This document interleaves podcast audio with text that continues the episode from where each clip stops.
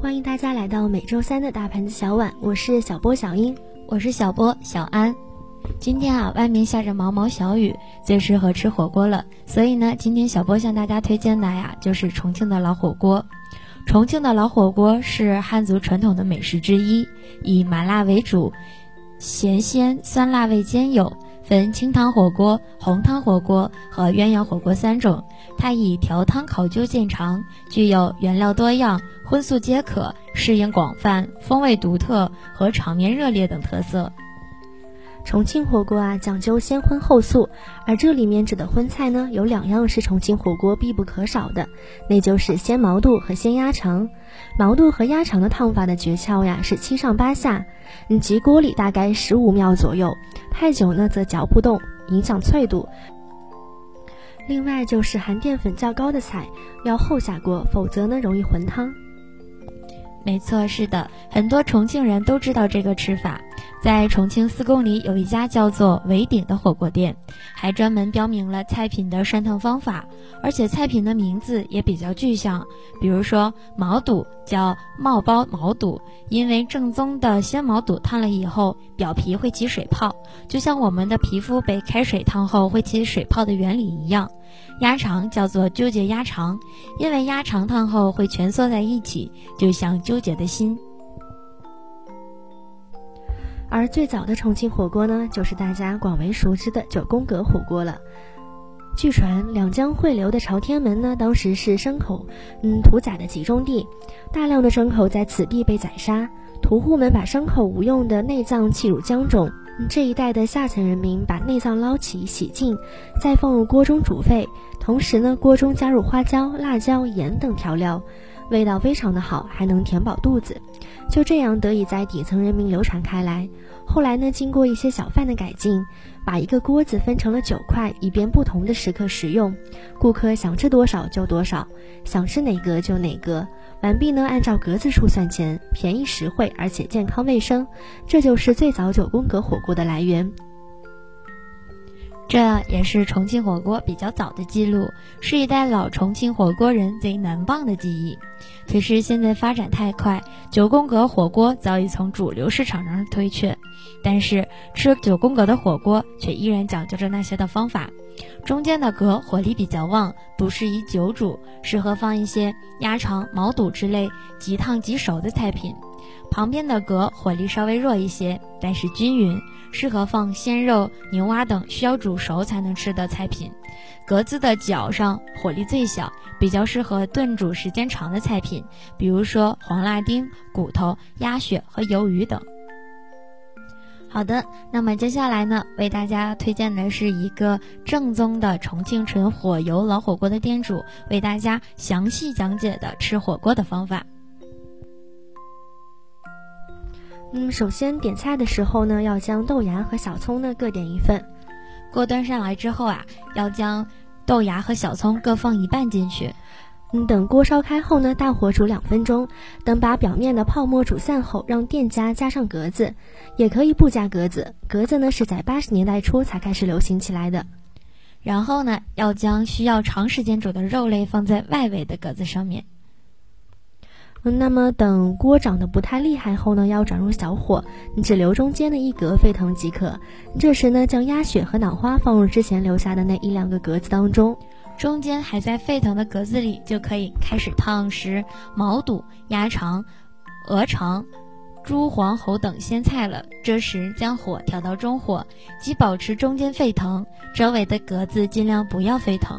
吃的时候注意将一样的菜烫好，先放入油碟中，先别着急吃，这个时候很烫。这时可以先烫下一样菜，等第二样菜烫好之后，加进碗里再吃前一样菜，这样可以避免因烫食食道而发生的食道癌。嗯，等鲜菜吃的差不多了，先前放下去的其他食材也差不多可以吃了。这时呢，再将素菜放一些到中间的格子里煮着，先吃外围之前煮的肉类。等肉吃的七七八八的时候，素菜的火候也刚刚好了。这时将火转到最小，就着锅里还剩下的菜，就可以开始行令喝酒了。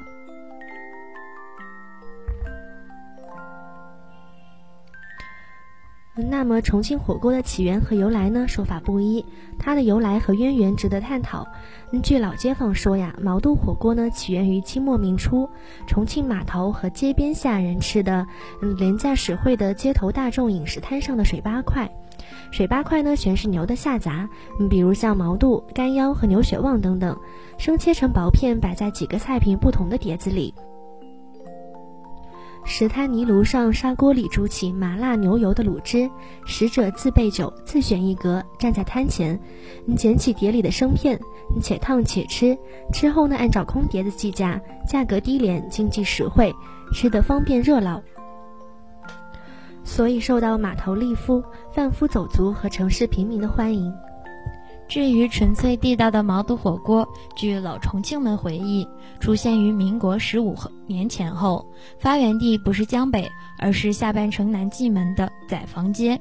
当年牛贩子多从川黔大陆赶运菜牛来渝，在南岸过夜，第二天早晨过江，将牛赶到宰房街宰杀。由马氏兄弟廉价收购溥仪售出的牛毛肚和牛血旺，在下载房街开了一家以毛肚为主要菜品、仿市井水八块的制作和吃法的红汤毛肚火锅馆，将毛肚漂白洗净去梗，外加一碟只是芝麻酱和蒜泥的调和。据据说，这就是重庆毛肚火锅的起源和得名。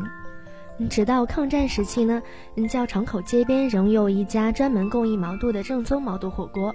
那么碟中的牛毛肚按匹论价，每匹呢二分钱。正宗的麻辣毛肚火锅呢，毛肚的鲜嫩脆香，味道比其他牛猪的下杂远胜一筹，赢得食客的赞扬。后来呢，又传进普通居民的百姓人家，久而久之呀，演变成了现在的重庆火锅，形成了一种饮食文化，发扬光大起来了。十年前，重庆火锅大多数还摆在路边。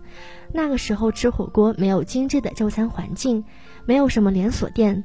山城人爱甩起膀子烫火锅，三拖一、五拖二这样的卖家市井又亲切。最早的重庆火锅其实啊就是清水煮牛下水，没有牛油，更没有香料，煮好了之后再加有花椒、海椒的油碟里蘸着吃。后来才慢慢发展成汤头里面加各种调料主食。再后来发现动物性脂肪，比如说猪油、牛油等，对麻辣等味道有很好的保持作用，才加入牛油的。慢慢的，在开始卖这些主食的时候，为了保证菜品的新鲜，才一个人发一个灶，自己煮现煮现吃，这就是现代火锅的开始。时间大约是在上个世纪二十年代。大量添加香料呢，是解放后大概七十年代末八十年代初人民生活水平稍有提高后的事情了。最开始啊，是自己家里吃的时候，因为没有老油不香，才加香料来弥补香味的。后来呢，以小天鹅为代表的火锅店在加入香料后出了名，所以大家认为老火锅也可以加香料。所谓老火锅不能煮土豆呢，这是很久以前的事情了。当时火锅店菜品本来就很少，这是其一。其二呢，当时的火锅一般都是拼着吃，几一个锅用格子分开，不认识的人同桌自己吃自己一格的。最早的格子呢，不是九宫格，而是米字格。米字格呀是木头做的，因为木头要浮起来，有些菜就会从下面的空隙跑到隔壁去，常常能引起尴尬。店老板才从江边捡来鹅卵石压在格子中心，这就是格子上放卵石的由来。控油的功能呢，是这几年为了炒作想出来的，所以啊，一锅汤要吃很多人。土豆等淀粉多的呢，煮久了会糊锅，后面就不能再吃了。当时不光是土豆、年糕、南瓜等等，一般的绿色蔬菜都是不能煮的，因为有些绿色蔬菜煮久了会很苦涩。现在呢，不卖土豆，更多的是为了证明自己是老火锅而进行的一种炒作。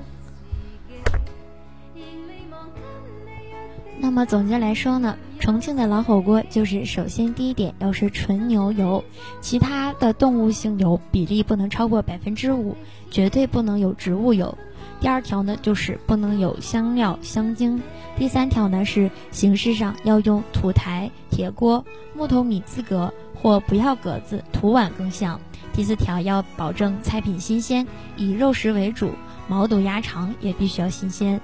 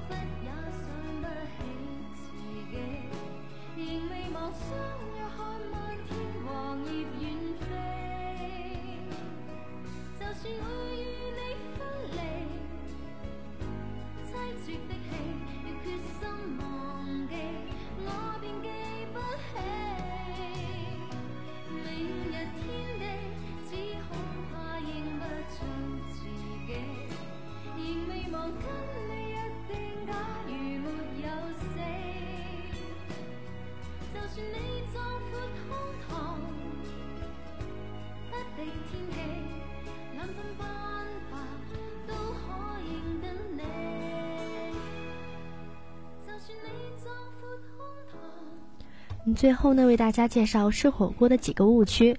那么第一个误区呢，是一点火就倒入全部的食材。那像这样的乱炖现象啊，在火锅店里时常有发生。那么食客呢，为图方便，将所有的菜品一次性的放入锅中煮，这样容易造成食物老嫩不一，进而呢影响口感。正确的吃法呢，是等到开锅一两分钟，待泡沫完全散去后，再将菜放入九宫格，随后呢将火调小，嗯，到中间只有一格沸腾，再在外围的格子里放入耐煮的肉类。这时就可以在沸腾的主格里烫，比如毛肚、鸭肠等夹烫的菜。等夹烫菜吃完呢，原来煮在外围的肉类吃起来口感更佳。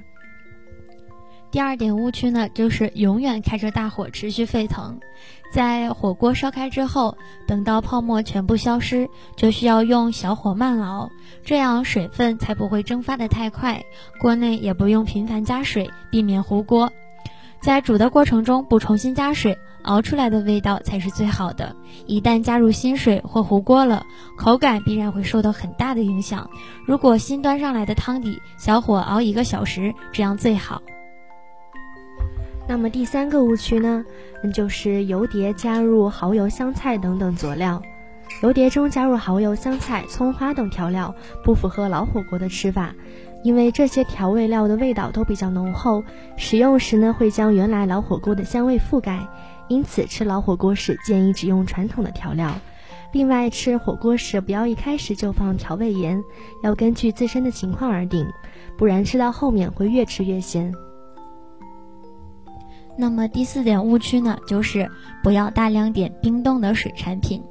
重庆的老火锅一般以鲜菜为主，会吃的食客都会选择当天的新鲜食材作为主打，冻菜则点的比较少，这样点菜。